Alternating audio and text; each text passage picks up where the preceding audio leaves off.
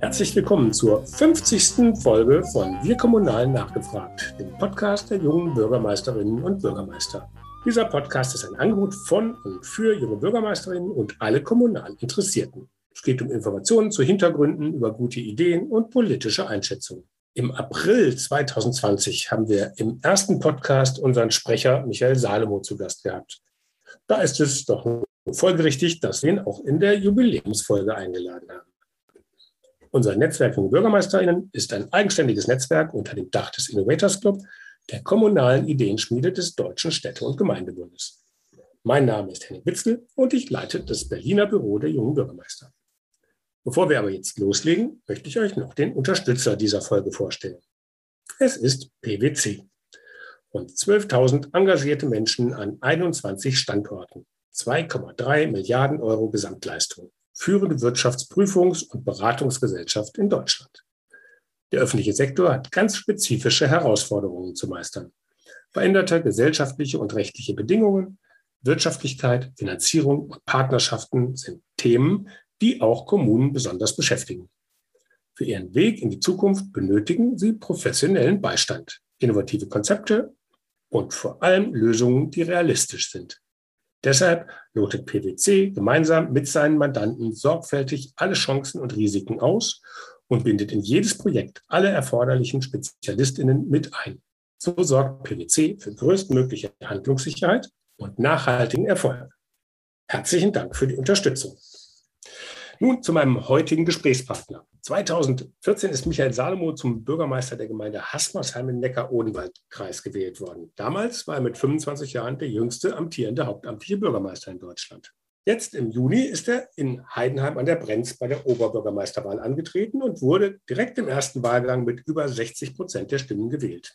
Am 1. August hat er sein neues Amt angetreten. Vor allem seiner Initiative ist es aber auch zu verdanken, dass sich überhaupt unser überparteiliches Netzwerk junger Bürgermeister, Kolleginnen und Kollegen gegründet hat. Beim Gründungstreffen 2019 ist er einstimmig als Sprecher des Netzwerks gewählt worden. Willkommen, Michael. Hallo, Henning. Ja, zuerst einmal herzlichen Glückwunsch zu deiner Wahl als Oberbürgermeister. Vielen Dank. Du, du bist jetzt seit drei Wochen im Amt. Wie lief es denn bisher? Ja, es ist natürlich alles deutlich größer wie in Hasmersheim. Ne? Hasmersheim hatte 5000 Einwohner, Heidenheim hat 50.000 Einwohner. Aber aus der Arbeit oder auch von meiner Ausbildung damals aus dem Ministerium kennt man natürlich auch die größeren Häuser. Ist es denn jetzt vergleichbar, auch was die Themen ist, oder kommen jetzt einfach Themen dazu, die, die du vorher gar nicht irgendwie auf dem Schirm hattest, dass die auch dazugehören? Ja, gut, Heidenheim ist äh, die größte Stadt sozusagen im Landkreis Heidenheim. Und ähm, da kommen natürlich jetzt schon nochmal so Themen wie Hochschule dazu. Das Thema Katastrophenschutz ist natürlich viel ausgeprägter, weil es natürlich auch viel mehr Menschen betrifft. Und sind schon auf jeden Fall auch neue Themen, die jetzt aufstoßen.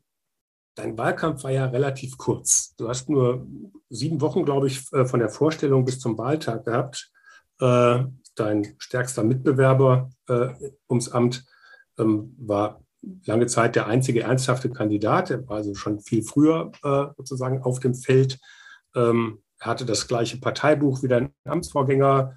Ähm, warum hat das trotzdem geklappt? Warum wollte Heidenheim einen jungen Oberbürgermeister? Ich glaube, das ist immer recht schwer. Das kann man, man kann nicht in die Köpfe der Wähler reinschauen. Aber ich glaube, es ist einfach wichtig, dass man im Wahlkampf präsent ist, dass die Menschen einen vor Ort erleben und äh, auch die Persönlichkeit von einem selber wahrnehmen können. Man hat sehr viel über die sozialen Medien gemacht, über Instagram und Facebook, ähm, sehr viele Vororttermine wahrgenommen. Und da muss man einfach schauen, dass man ja greifbar ist für die Menschen. Da war auch die kurze Zeit. Ähm, also ich glaube, du hast mal ein Foto deiner Schuhe gepostet, sozusagen während dem Wahlkampf abgelaufen hast. Ähm, war, da, war das jetzt ein Vorteil, ein Nachteil oder Gut, das war jetzt einfach auch der, der Situation herausgeschuldet, dass ich halt amtierende Bürgermeister in der Gemeinde war und meinen Jahresurlaub äh, genutzt habe, um diesen Wahlkampf in Heidenheim halt sehr konzentriert durchführen zu können. Das war einfach aus organisatorischer Sicht her nicht anders machbar. Wobei ich sagen muss, sieben Tage, äh, sieben Wochen, äh, jeden Tag zehn Termine, das merkt man. ja, da weiß man, glaube ich, abends, was man alles gemacht hat. Ähm, jetzt bist du ja nicht der einzige junge Bürgermeister aus einem kleineren Ort, der ähm, in den letzten ja, Wochen und Monaten eine erfolgreiche Oberbürgermeisterwahl in Baden-Württemberg ähm, bestritten hat. Ähm, fing an mit Backnang, ähm, war in Schwäbisch Hall, ist jetzt ein junger Kollege äh, im Amt. In deiner Nachbarstadt Aalen ist ein, ein junger Kollege im Amt. Warum sind jetzt gerade junge Kommunale offensichtlich so erfolgreich? Ich glaube, das, was sich allgemein sowohl in der Bundes- als Landes- und Kommunalverwaltung abspielt, spielt sich jetzt auch auf Bürgermeisterebene ab. Sehr viele erfahrene Kollegen gehen jetzt eben in Pension. Und es rückt jetzt eine neue Generation nach. Das ist ja auch eines unserer Forderungen im Netzwerk, dass wir deutlich mehr Nachwuchs ausbilden. Und natürlich wird in größeren Städten dann auch immer geguckt, qualifizierte Menschen zu kriegen, die schon die Vorerfahrung als Bürgermeister haben. Und das war ja in den vorangenannten Städte alles der Fall, ne? dass die in kleineren Orten eben schon die Erfahrung als Bürgermeister gesammelt haben und dann in eine größere Stadt gegangen sind. Ist das ein Schritt, also für eine Oberbürgermeisterwahl jetzt, ähm, wo man diesen Punkt, die Jungen haben keine Erfahrung. Das ist ja das, was in vielen Podcasts auch mit, mit Kolleginnen und Kollegen äh, war, dass man dem Thema Jung ja auch erstmal auf der einen Seite positiv gegenüberstand mit neuen Ideen, auf der anderen Seite halt immer das Manko, ja, der weiß ja noch gar nicht oder die weiß ja noch gar nicht, auf was er sich einlässt. Ist das jetzt was, das bei Oberbürgermeisterwahlen durch eine ähm, schon eine, eine, fast eine ganze Amtszeit bei dir ähm, äh, und bei den anderen, die auch, ich glaube, fast alle schon mindestens sechs Jahre Bürgermeister waren. Ähm, ist das das, was das ausgleicht? Ich glaube, Politik an sich ist sehr dynamisch und wenn man das die letzten Jahre anguckt, egal ob das die Bankenkrise war, ob das die Asylherausforderung war oder jetzt Corona, wenn man sich auf so ein Amt bewirbt, da kann man, glaube ich, 90 sein und man weiß immer noch nicht, was auf einen zukommt, weil das ist einfach der Wandel der Zeit. Ich denke, es ist einfach wichtig, man muss wissen, wie eine Verwaltung funktioniert, man muss wissen, wie eine Verwaltung aufgebaut ist, man muss die demokratischen Wege und Entscheidungsprozesse kennen, man muss sich fürs allgemeine Zusammenleben interessieren, um da eben das Bestmöglichste für die Zukunft dann formen zu können.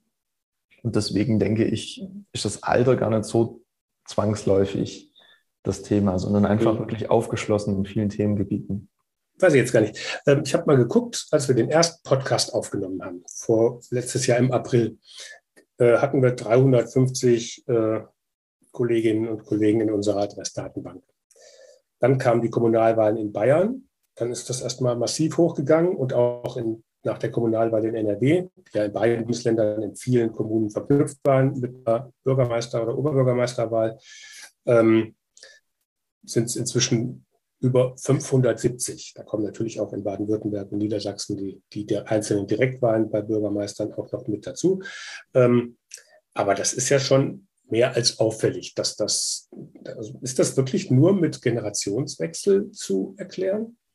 Ich glaube schon, dass, dass der Generationswechsel und gepaart auch so der frische Wind, der neue Gedanke, mal andere Wege zu gehen, ähm, die Wählerinnen und Wähler da schon das auch sehr ansprechend finden, eben gerade jüngere Menschen in das Amt zu wählen. Das hat man auch, wenn man die Wahlen immer so ein bisschen beobachtet, insbesondere die Wahl, die ich beobachtet habe, hat fast immer ausschließlich der jüngste Kandidat gewonnen. Ähm, ich glaube, es ist schon auch ja, einfach ein Umbruch auch bei den äh, Wählerinnen und Wählern, weil man glaubt auch die jungen Kollegen vielleicht noch als ein Stück weit unbelasteter sieht und äh, sich da dann einfach neue Impulse erhofft. Hm. Jetzt mal aufs Netzwerk äh, betrachtet. Vor einem Jahr beim ersten Podcast haben wir auch gleichzeitig unser erstes Magazin vorbereitet, damals mit einem Grußwort vom Bundespräsidenten, wo wir kurz vorher in Zwickau zum Gast waren. Was sind denn für dich so in der Zeit seit letzten April die entscheidenden Punkte des Netzwerks gewesen? Ich finde das Schöne in dem Netzwerk, dass wir jetzt über die Gründungsphase sozusagen hinaus sind, dass wir jetzt thematisch schon arbeiten, dass wir ganz klare Forderungen und Ziele jetzt eben auch schon erarbeiten, die wir jetzt im nächsten Magazin auch nochmal klar an die neue Bundesregierung formulieren wollen, ähm, weil es schon sehr auffällig ist, dass eben Bund und Land durch Förderprogramme immer wieder in die kommunale Hoheit, die in Artikel 28 Absatz 2 im Grundgesetz festgeschrieben ist, äh, eingreifen. Sie tun es zwar äh, nicht regulatorisch, aber im Endeffekt durch die Regelungen, die dann in den Förderrichtlinien stehen, tun sie es durch die Hintertür. Mhm. Ich glaube einfach, da muss man ein bisschen drauf sensibilisieren und insbesondere der Tatsache geschuldet, dass wir jetzt häufig ähm, bewiesen haben, dass wir Krisen meistern können, egal ob das die Asylherausforderung oder Corona war. Es war auf einmal sehr, sehr, sehr viel Geld da. Und wenn man vor Ort mit den Menschen spricht, ich hatte letzte Woche eine Begegnung in der Fußgängerzone, da hat ein Obdachloser zu mir gesagt, da kommen Menschen in unser Land und die kriegen auf einmal Geld. Ähm, und für uns ist nichts übrig. Und ich habe ihn dann gefragt, ob vor der äh, Asylherausforderung er denn mehr Geld vom Staat gekriegt hat wie jetzt. Und Staat funktioniert halt nicht so. Ne? Also vorher war auch kein Geld für Schulen da, vorher war auch kein Geld für Krankenhäuser da, sondern das Geld kommt quasi erst, wenn der politische Fokus drauf gerückt wird. Und da sehe ich uns junge Bürgermeister, die jetzt vor Ort sind, schon in der Verpflichtung, auf diese Themen nochmal darauf hinzuweisen. Insbesondere mhm. deswegen, und das hat der Herr Steinmeier auch immer in seinen Ausführungen mit uns äh, betont, die Kommunen sind die Speerspitze der Demokratie. Und wir können sehr gezielt darauf Einfluss nehmen, wenn es Obdachlosigkeit bei jungen Menschen ist oder sonstige Dinge. Und das gezielt über ein Förderprogramm des Bundes anzusteuern, wo irgendwie für 82 Millionen Bürger dann gerecht funktionieren sollte, stelle ich mir sehr spannend vor, beziehungsweise für unmöglich. Und ich glaube einfach, dass man da den äh, Entscheidungsträgern vor Ort, dem Bürgermeister oder auch den Gemeinderäten, die Kompetenz schon zusprechen sollte. Und äh, meine oder mein großer Appell ist einfach, Bund und Land müssen die Kommunen hier deutlich mit mehr Geld ausstatten. Mehr Geld ist ja das eine. Ähm, das andere ist natürlich halt auch die Kompetenz, es auszugeben. Ich sage jetzt mal, der Vorwurf teilweise von Bund und auch Land heißt ja immer, guck mal, wir haben so schöne Förderprogramme gemacht, aber die Kommunen rufen das ja gar nicht ab. Ähm, das mag zum einen daran liegen, dass man vielleicht als Kommune nicht hinterherkommt, zum anderen natürlich halt auch, dass bei manchen Sachen natürlich auch sehr viel Know-how notwendig ist, die vielleicht gerade in kleineren Kommunen, du kommst jetzt auch aus einer kleineren Kommune, ähm, hast da in Hasmersheim Erfahrung gemacht. Konntet ihr denn überhaupt solche Projekte, die vielleicht nicht so oft vorkommen wie ein Breitbandausbau, konntet ihr das überhaupt als Kommune vernünftig steuern oder ist da nicht einfach auch immer eine große Kommune ähm, im Vorteil? Jetzt bist du in Heidenheim. Ähm, da hast du natürlich einen ganz anderen Stab, die sich dann halt mit Ausschreibungen und ähnliches ähm, natürlich viel professioneller beschäftigen können. Ähm, ich glaube, das ist prinzipiell gar nicht das Problem. Also ähm, ich würde sagen, kleine Kommunen kriegen das auch hin. Was aber das viel größere Problem ist, ist zum Beispiel, wenn man einen Liederzuschuss über die EU bekommt, ähm, das Prozedere, das man vorm Zuschuss hat und das Prozedere, das man nach der Abrechnung hat, weil man nochmal kontrolliert wird. Und da wird der administrative Aufwand so hoch, dass man bei kleinen Förderungen, das sage ich jetzt mal so zwischen 20 und 50.000 Euro, dann schon manchmal ins Überlege kommt, ob man überhaupt die Förderung abruft, weil wenn ich zum Schluss das genau das gleiche an Personalkosten habe, um den Fall nochmal aufzuarbeiten und dann richtig abzurechnen, äh, dann führt das das Ganze ja auch ins Absurdum. Hm. Du hast eben gesagt, also Kommunen können Krise. Ähm, das haben sie in den letzten Jahren bewiesen. Corona war jetzt die letzte große Krise, die wir hatten. Dann kam jetzt ähm, die Hochwassersituation ähm, dazu, die Klimakrise. Ähm, das sind ja jetzt sozusagen die großen, großen Baustellen, die in den nächsten Jahren auch vor uns liegen. Über Corona haben wir jetzt also in vielen der Podcasts ähm, ähm, auch geredet. Auch über das Thema ähm, Klimaschutz ähm, ist immer wieder geredet worden. Ähm, was hat sich denn da den, im letzten Jahr geändert? Weil, oder ist es vielleicht nur, weil ich jetzt einen Podcast drüber mache, dass die Themen bei mir präsenter sind äh, oder sind sie es wirklich? Also ich glaube, das Thema Krisen und das Thema Unwetter, ähm, das kam oder kommt jetzt auch in der Bevölkerung immer häufiger äh, zur Ansprache. Ich mache mir insbesondere Sorgen, dass wir gewisse Infrastruktur, die von übergeordneten Behörden gestellt werden müssen, also Land und Bund, ähm, dass man das Zusammenspiel wieder lernt. Ne? Also Corona haben wir jetzt gesehen, das haben wir hingekriegt. Da war es aber auch so, dass der Bund in der Regel sehr zentral die Mittel zur Verfügung gestellt hat und wie das dann im Detail vor Ort geregelt wurde, das haben dann die Städte und die Landkreise entschieden. Aber ähm, jetzt gerade, wenn man die Hochwasserereignisse ansieht, wir brauchen, glaube ich, schon Stellen, die das dann relativ schnell koordinieren können. Und da ist halt die Frage, muss da jedes Land, muss da jeder Landkreis sein eigenes Konzept in der Tasche haben? Oder kriegt man dann halt auch einen Leitfaden vom Bundesamt für Bevölkerungsschutz und Katastrophenhilfe zum Beispiel? Oder ähm, wie kriegt man das hin, wenn man tatsächlich jetzt, wir haben ja hier ein Fußballstadion, äh, wenn man da, oder hier das Kongresszentrum, wenn man da jetzt ähm, äh, eine Notunterkunft einrichten müsse, wer stellt die Feldbetten zur Verfügung? Also ich bin der festen Auffassung, dass nicht die Städte dafür äh, aufkommen sollten, weil ich, es muss jetzt nicht jede Stadt Feldbetten vorhalten, aber das sind wieder solche Themen, wo man schon überlegen muss, wie wird das zentral gesteuert. Und da ist man natürlich bei einer grundsätzlichen Aufgabenkritik. Ähm, ne, wer ist für was zuständig? Äh, einmal hilft vielleicht der Blick ins Grundgesetz, das hast du ja eben schon angesprochen. Ähm, aber man muss es ja vielleicht auch doch ein bisschen feiner durchdeklinieren. Ähm, also nicht alles ist sozusagen im Grundgesetz so formuliert, dass man klar sagen kann, so machen wir das.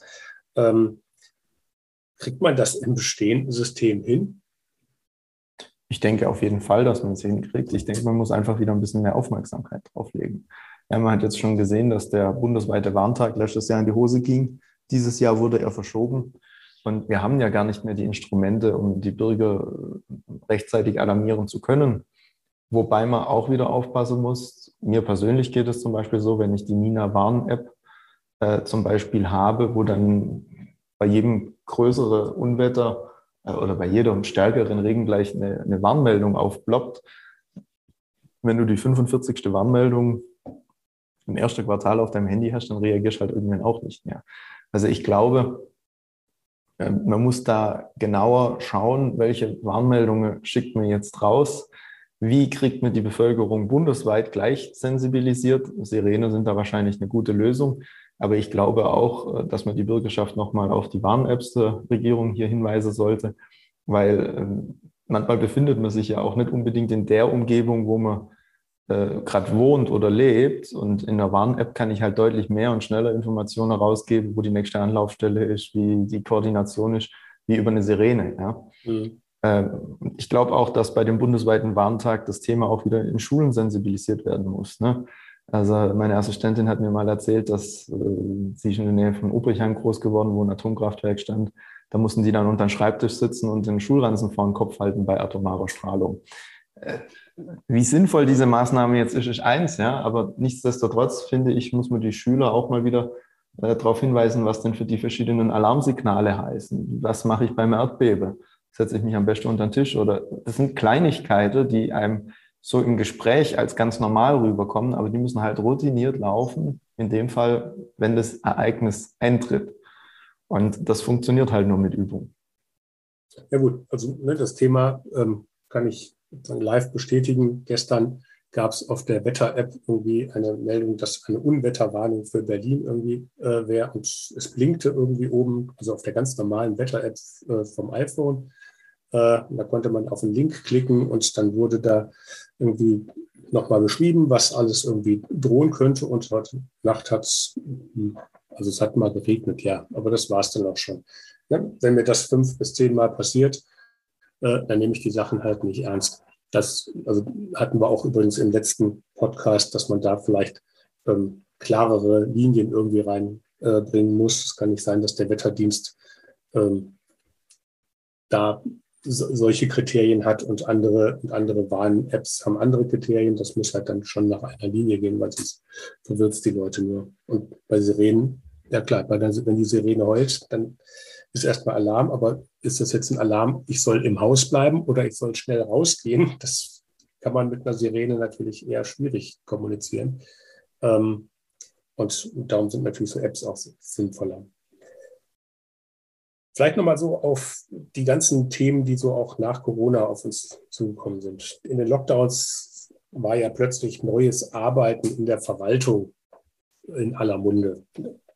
Öffentliche Verwaltung der Homeoffice gemacht wurde. Das war ja ganz was Neues. Ähm, also nicht nur für die Bevölkerung, sondern wahrscheinlich auch für die Verwaltung selber. Ähm, wie sieht das deiner Meinung nach heute aus? Ähm, und unterscheiden sich da große und kleine Verwaltungen? Jetzt bei dir auch nochmal der Vergleich Hasmersheim und Heidenheim. Ich glaube, das hat nichts mit der Größe der Verwaltung zu tun, das hat was mit dem Kopf der Verwaltung zu tun. Ähm, die Berliner Senatsverwaltung hat letztens eine Vervielfältigerin ein, eine Stelle ausgeschrieben in Entgeltgruppe 3, also jemand, der am Kopierer steht und die Akte kopiert.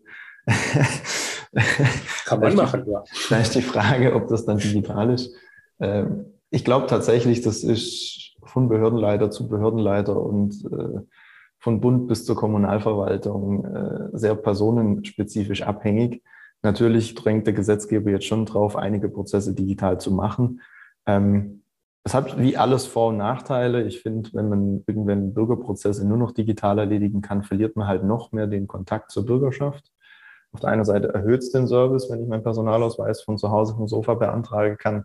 Aber das ist ja gerade das große Pfund, wo Kommunalpolitik wuchern kann, weil sie halt noch den engen Kontakt zur Bürgerschaft hat. Und man sieht in Landes- und Bundespolitik, die sind halt dann doch schon einen Tick weiter weg. Und ich glaube, da muss man sehr behutsam damit umgehen, wobei man schon sagen muss, wir haben im öffentlichen Dienst ein Nachwuchsproblem und die neue Generation wird es sicherlich einfordern, dass wir hier einfach viel digitaler werden, dass man äh, auch mal ein halbes Jahr auf Reise gehen kann und äh, von irgendwo von diesem Planet aus arbeiten kann. Ähm, es wird vielleicht nicht auf Anhieb immer gleich funktionieren, aber ich denke, dass der öffentliche Dienst, und das ist tatsächlich eine der positiven Eigenschaften von Corona, hier einiges gelernt hat. Jetzt ist ja, also schlanker Staat ist ja jetzt äh, mehr als nur ähm, die Forderung von, von, von einigen Neoliberalen zu sagen, wir müssen halt irgendwie eher äh, das zurückfahren und das soll die Wirtschaft selber machen. Äh, du hast gerade den Personalmangel und den demografischen Wandel im öffentlichen Dienst angesprochen. Ähm, dieser schlanke Staat kommt ja von ganz allein. Das ist ja kein politisches Projekt, sondern das passiert jetzt ja in den nächsten Jahren einfach, weil ähm, es gab die Studie mit über 700.000 unbesetzten Stellen im öffentlichen Sektor. Ähm, ähm, für die, die für die nächsten Jahre prognostiziert werden. Das heißt, ich brauche ja auch neue Herangehensweisen, digitale Herangehensweisen, um überhaupt die Arbeitsfähigkeit aufrechtzuerhalten. Wie ist denn da im Moment die Entwicklung deiner Meinung nach?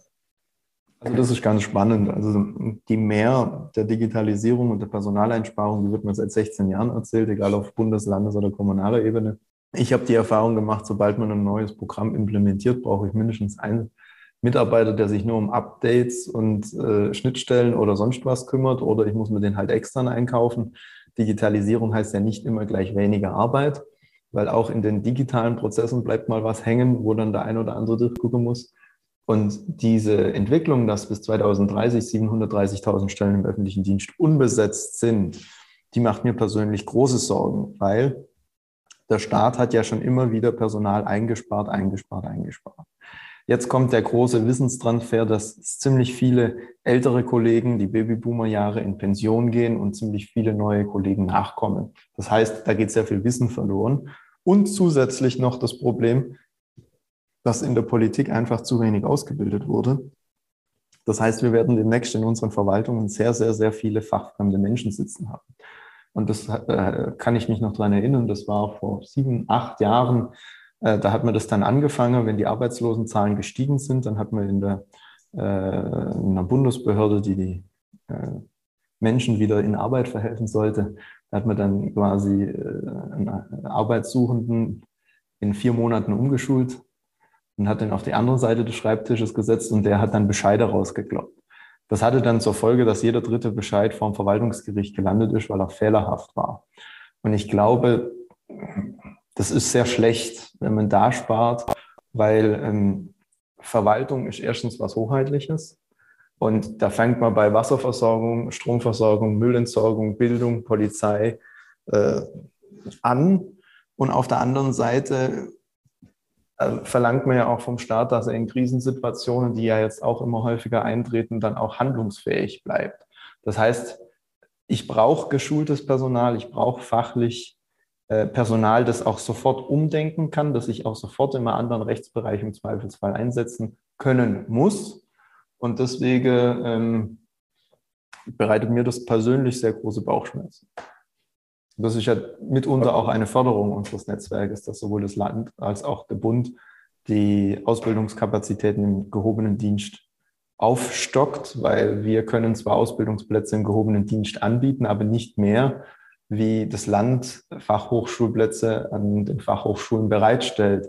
Das heißt, wir sind da vom Land quasi äh, geknebelt. Mhm. Und das andere Problem ist, und ich bin ja auch Dozent an der Fachhochschule in Kehl, dass wir ziemlich viele Kolleginnen und Kollegen, die wir selber im mittleren oder äh, im mittleren Dienst Ausbildung oder als Verwaltungsfachangestellte natürlich ihr berufliches Weiterkommen voranbringen wollen und nach der Ausbildung äh, als Verwaltungsfachangestellte noch das Studium draufsetzen. Das heißt, dass auch ausgebildete Kräfte quasi wieder drei Jahre vom Markt weg sind, weil sie äh, ihr berufliches Fortkommen sichern wollen, was ja verständlich ist. Und deswegen äh, hier nochmal ein ganz großer Appell, einfach die Ausbildungszahlen zu erhöhen, weil äh, wenn eine Verwaltung nicht mehr handlungsfähig ist, dann wird sie das erst recht nicht mehr sein in Krisensituationen. Damit haben wir dann den Kreis schon geschlossen, aber ähm, oder die nächste Krise sozusagen eröffnet. Ähm, Nochmal die Frage, also wenn es jetzt ähm, so viele ähm, Stellen wegfallen, weil der demografische Wandel halt mal da ist. Es kommen schlicht und ergreifend nicht so viele nach, wie in Pension gehen. Ähm, du selber aber auch sagst, hm, so mit Digitalisierung ähm, äh, und Bürokratieabbau und ähnlichen äh, Modellen kriegen wir das aber nicht kompensiert, sondern wir brauchen wahrscheinlich, weil wir in anderen Bereichen noch mehr Aufgaben als Kommunen kriegen, ähm, wahrscheinlich eher noch mehr Stellen. Ähm, was ist denn dann die, die Folge? Macht, muss ich dann ja, mal kleine Kommunen irgendwie fusionieren, damit das irgendwie noch funktioniert? Oder wo, ähm, wo führt denn das dann hin? Ja, das ist ja genau das, was man, also hier, ich kann jetzt nur für das Land Baden-Württemberg sprechen. Die Landesregierung sagt immer, sie will keine Kommunalreform machen, aber im Endeffekt ist es ja eine versteckte Kommunalreform durch die Hintertür. Wenn die äh, kleineren Kommunen keine Fachbeamte mehr bekommen, dann können sie ja nur noch Aufgaben entweder an größere Städte weitergeben oder müssen halt überlegen, ob sie Zweckverbände gründen oder interkommunale Zusammenarbeit anstreben. Also die Frage ist halt immer, wie gut, in welcher Qualität möchte ich Verwaltung anbieten. Und man sieht hier, und das hat man ja schon äh, über Jahrzehnte im Bundesgebiet verfolgen können, Bayern und Baden-Württemberg sind wirtschaftlich insbesondere so stark, weil wir sehr, sehr, sehr kleine Verwaltungseinheiten haben. Ja? Der Bürgermeister der Gemeinde Hasmersheim hat fast die gleiche Kompetenz wie der OB von Stuttgart. Das heißt, wenn ein Betrieb in Hasmersheim eine Sorge hat und zum Bürgermeister geht, kann der da sehr individuell eine Lösung stricken. Das Problem ist in Nordrhein-Westfalen, wo dann die kleinste Kommune irgendwie 40.000 Einwohner hat, aber der Bürgermeister 15 Ortsteile, dann funktioniert das schon nicht mehr. Und jetzt müssen wir uns halt überlegen, wollen wir als Bayern und Baden-Württemberg diesen Standortvorteil behalten und die Kleingliedrigkeit, was mit Sicherheit Geld kostet. Aber wenn man im Länderfinanzausgleich guckt, sind wir ja auch nicht gerade die, äh, die jetzt dahinter herhecheln. Und ich würde eben sagen, das gehört zu diesem Erfolgsrezept dazu. Also eher umgekehrt mit Blick auf die anderen Bundesländer zu sagen, guck doch mal, ob man nicht weiter fusioniert, sondern ob man eventuell das kleinteiliger lässt. Genau.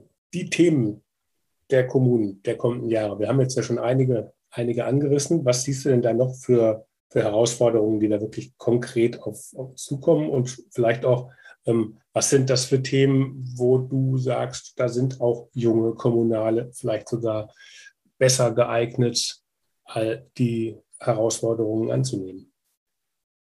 Ja, ich denke, ähm, da kommt einiges auf uns zu. Also wir haben vorhin Naturkatastrophen gehabt, das Thema Klimawandel wird auf uns zukommen. Das Thema digitaler Prozess nenne ich es jetzt mal, nicht nur in der Verwaltung, sondern auch digitales Arbeiten, autonomes Autofahren. Das sind ja viele Dinge, die da jetzt gerade parallel passieren. Äh, es wird auch auf dem Arbeitsmarkt Veränderungen geben. Wenn man jetzt von Tesla über gehört hat, dass hier jetzt äh, Roboter auf den Markt kommen sollen, die einfache menschliche Tätigkeit ersetzen sollen. Also ich glaube schon, dass da einige Herausforderungen auf uns zukommen. Und ähm, man merkt es ja selber, wie man selbst als junger Mensch immer wieder dranhängt, an diesem Prozess überhaupt Schritt halten zu können, weil die Technologie da halt exponentiell steigt. Aber ähm, so wie ich die deutschen Verwaltungen bisher kennengelernt habe, werden sie das auch meistern, die eine schneller, die andere langsamer. Aber ähm, nichtsdestotrotz denke ich, dass wir da schon einige Themen einfach nochmal haben werden, äh, wo wir als Kommunen individuell vor Ort eine Lösung anbieten müssen. Also es geht nicht immer eine Rechtsgrundlage in Berlin zu schaffen, einen Fördertopf aufzustellen und zu sagen, jetzt müssen 82 Millionen Leute äh, über einen Kamm geschert werden. Die Herausforderung, die Heidenheim auf der Alp hat, ist eine andere, die Hasmersheim im Neckartal hat. Und deswegen muss man da einfach wirklich die Kompetenz und den Sachverstand vor Ort auch nutzen. Jetzt liegt ja die Bundestagswahl vor uns. Ähm, also ich will jetzt keine Wahlempfehlung oder ähnliches oder ähm, eine Bewertung der Programme. Aber was wären denn Forderungen der jungen Kommunalen, wenn nach der Wahl irgendwie daran geht, dass die sich, äh, die Parteien sich hinsetzen äh, zu Koalitionsgesprächen? Was wären denn deine Wünsche? Welche Themen sollten da auf jeden Fall eine hervorragende Rolle spielen?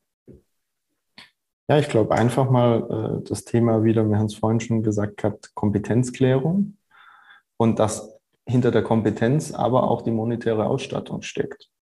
Es bringt ja nichts, wenn ich nur die Aufgabe einem zuweise, aber sagt, das Geld kommt von mir und übers Geld bestimme ich dann wieder, in welcher Qualität und in welchem Stadium du was zu tun hast. Das ist ja dann sozusagen nur die halbe Wahrheit. Deswegen denke ich, muss man das nochmal ganz klar ähm, sich hier ja, zusammensetzen. Ich fände es auch schön, wenn man äh, den Austausch zwischen Kommunen und Bund nochmal verstärkt, in welcher Form auch immer. Da gab es ja mal Überlegungen, eine dritte Kammer einzuführen, wo dann die Städte vertritt. Jetzt kann man sich darüber streiten, ob ein noch größerer Verwaltungsapparat da effizient ist. Aber ich glaube schon, einfach einen engen Austausch zur Kommunalpolitik zu pflegen, ähm, das finde ich, ist auf jeden Fall nicht verkehrt. Und die Themen haben wir ja schon mal angesprochen gehabt, ne? vom Katastrophenschutz, Fördermittel, Digitalisierung oder auch Personalnotstand. Ich glaube, das ist schon mal ein ganz großer äh, Themenblock, den wir da haben, das Thema Klimawandel, ähm, wo wir einfach auch nochmal aufeinander zugehen müssen und sagen müssen, welchen Teil, welchen Part können die Kommunen machen das wird da nämlich immer ein bisschen unterschätzt, weil die Kommunen ja durch die Stadtwerke auch nochmal einen massiven Einfluss haben, wie wird Energie erzeugt, wie schnell kann äh, die Energiewende gelingen. Jeder guckt da immer mit Adlers Augen auf die Bundesebene. Ähm, die Bundesebene erzeugt aus meiner Sicht keinen Strom. also ich glaube, es gibt kein Bundeswerk. ja, aber das, das, sind eben die Themen, wo man dann eben wieder den Austausch fordern muss und wo wir halt auch nur als große Familie des öffentlichen Dienstes das hinkriegen. Ne? Also, ist dann auch der Vorteil von Kommunen? Da sagt man ja auch, viele Entwicklungen, gerade im Energiesektor, ähm, sind eher dezentral, auch was Mobilität betrifft und ähnliches, dass Kommunen eben auch dezentral denken, weil sie halt auch dezentral agieren und das vielleicht auf der Bundesebene gar nicht so sehr richtig eingeschätzt werden kann, weil die natürlich auch immer auf Großprojekte eher fokussiert sind. Ähm, ist das dann ein Vorteil, dass Kommunen da sozusagen ja, eh, eh, schon, eh schon dezentral arbeiten und denken? Also der Unterschied ist ja, ich komme ja selber aus der Bundesverwaltung. Die Bundesverwaltung denkt immer abstrakt. Die muss ja so denken, wie kann ich 82 Millionen Bürgern helfen? Und die Kommunalpolitik denkt nicht so, sondern die Kommunalpolitik vor Ort denkt, wie kriege ich dieses dieses, genau dieses Problem gelöst. Und das ist, glaube ich, der massive Unterschied zwischen Bundes- und Kommunalpolitik, weil ich halt ins Detail gehe und ich muss es im Detail klären. Ja? Äh, wenn ich eine Kläranlage baue, dann weiß ich so und so viele Einwohner, so und so viele Betriebe, so und so viel Wasser kommt an und so und so viel Wasser muss ich reinigen. Ne? Das ist nicht abstrakt. Äh, und ich glaube, dass, also so geht es mir zumindest, deswegen auch die Kommunalpolitik deutlich mehr Spaß macht, weil zum Schluss halt ein konkretes Ergebnis dort steht. Aber ähm, es macht halt in dem Moment keinen Spaß, wenn man weiß, man müsste das und das jetzt tun und kann es halt nicht umsetzen, weil man halt monetär nicht in der Lage ist. Das dreht sich da halt alles im Kreis und der Bund zeigt ja ganz offensichtlich mit seiner Förderpolitik, dass er ja mehrere Seiten äh, Förder, also wenn man beim Bundeswirtschaftsministerium auf die Seite geht, das sind ja über 35 Seiten äh, Förderprogramme für Kommunen und Land, der zeigt ja, dass er anscheinend Geld hat. Aber er traut uns den Sachverstand und die Kompetenz nicht zu, dass wir es vor Ort richtig einsetzen. Was wären denn dann so deine, deine Prognosen? Wie entwickelt sich das denn weiter? Also einmal unser Netzwerk, ähm, oder vielleicht fangen wir mal in, in Heidenheim an. Was sind so deine, deine nächsten Themen in Heidenheim, die du dann persönlich voranbringen willst? Was sind denn die nächsten Themen des Netzwerks, die wir, die wir ähm, voranbringen sollten? Und was sind so die kommunalen Themen der nächsten fünf bis zehn Jahre? Wo, wo, ähm, wo soll es denn dahin gehen? Oder wie, was würdest du dir wünschen, wenn, wie es sich entwickelt? Also hier in Heidenheim, da sind wir momentan einfach dran, einfach nochmal Flächen auszuweisen, für Wohnbebauung zu schaffen. Wir sind dran, Schulen zu sanieren und Kindergartenplätze zu schaffen. Aber ich glaube, das ist bundesweit gerade überall dasselbe Problem. Äh, wir sind dabei, die Infrastruktur zu erneuern, die halt jetzt auch inzwischen in die Jahre gekommen ist, egal ob Wasserversorgung oder sonstige äh, Themen, die da anstehen. Ich glaube, zum Thema Netzwerk, ähm, interessanterweise ist es ja, wenn man sich mit den Kollegen bei unseren Netzwerkstreffen immer austauscht, wir haben ja alle irgendwo dieselben Problematiken. Ja? Und ich hoffe es, dass uns das wirklich gelingt, mit diesem Netzwerk eine Institution zu schaffen, die total unbürokratisch, total schnell klare Forderungen kommunizieren kann, in der Hoffnung, dass eben jetzt auch äh, nach der Bundestagswahl diese Themen im Parlament umgesetzt werden können. Wir hatten ja einen Austausch auch online mit dem äh, zuständigen Sprecher der CDU-Fraktion im Deutschen Bundestag für Kommunalpolitik und mit dem zuständigen Sprecher der SPD-Fraktion. Und das Spannende war ja, die, die zwei Abgeordneten waren ja in fast allen Themen mit uns d'accord. Sie, kommen, sie bekommen aber keine Mehrheiten im Parlament.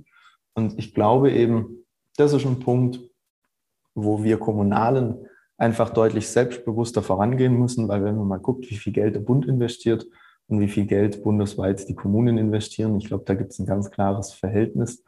Ähm, da muss man einfach selbstbewusst vorangehen und sagen, ähm, wir haben es jetzt unter der Corona-Krise bewiesen, wir haben es jetzt unter der Asylherausforderung ähm, bewiesen, dass wir es hinkriegen vor Ort, wenn man uns die Mittel zur Verfügung stellt. Und zwar dezentrale Lösungen zu schaffen, die dann bestmöglich vor Ort funktionieren. Und das wünsche ich mir einfach für die Zukunft, ähm, für die Bereiche, für die wir einfach zuständig sind. Und es gibt andere Bereiche, wo der Bund zuständig ist, egal ob das jetzt die Arbeitslosenversicherung ist, ob das die Krankenkasse ist oder auch die Finanzierung der Krankenhäuser. Ähm, da wünsche ich mir vom Bund einfach mehr Engagement, weil da passiert genau das, dass wir Kommunen auf einmal Ausfallgelder für Krankenhäuser bezahlen, was eigentlich eine Bundesaufgabe ist. Aber mit Krankenhäusern kann man halt nicht so gut Wahlwerbung machen. Äh, deswegen schüttet die Regierung dann lieber Geld für Kindergärten aus, ähm, für die sie eigentlich nicht zuständig ist. Und äh, das verschiebt das Ganze dann. Gut, das macht es dann natürlich dann halt noch deutlich mehr durcheinander. Das heißt aber dann neben der Aufgabenkritik müsste man, oder andersrum, da muss dann natürlich auch ähm, sinnvollerweise mit verbunden sein, dann halt auch die einzelnen Ebenen für die Aufgaben, die man ihnen dann halt wirklich zuweist, auch entsprechend auszustatten und ihnen nicht irgendwie über den äh, ähm, sozusagen über den Hinterhof irgendwelche Gelder dann irgendwie wieder abzuziehen, sodass sie dann auf einmal dastehen und, ähm, und eigentlich die Aufgaben, die sie machen sollten, gar nicht mehr umsetzen können. Genau. Das ist, glaube ich, ein Thema, das wird uns die nächsten 50 Podcast-Folgen auch weiter beschäftigen. Ähm, in den nächsten Ausgaben haben wir häufig auch äh, Digitalisierungsthemen äh, mit dabei, aber auch das Thema Personalmanagement wird uns sicher nicht loslassen. Lieber Michael, wir werden uns bestimmt auch vor der hundertsten Folge des Podcasts ähm, nochmal noch mal sprechen. Ähm, spätestens bei unserer Jahrestagung, die im November stattfindet, auf die ich mich jetzt schon sehr freue. Und ähm, ja, auf, herzlichen Dank, dass du heute bei der 50. Folge mit dabei warst. Und ich wünsche dir in deiner neuen Funktion als Oberbürgermeister auf jeden Fall alles Gute und dass wir mit dem Netzwerk auch weiter voranbringen. Alles, was wir uns so vornehmen.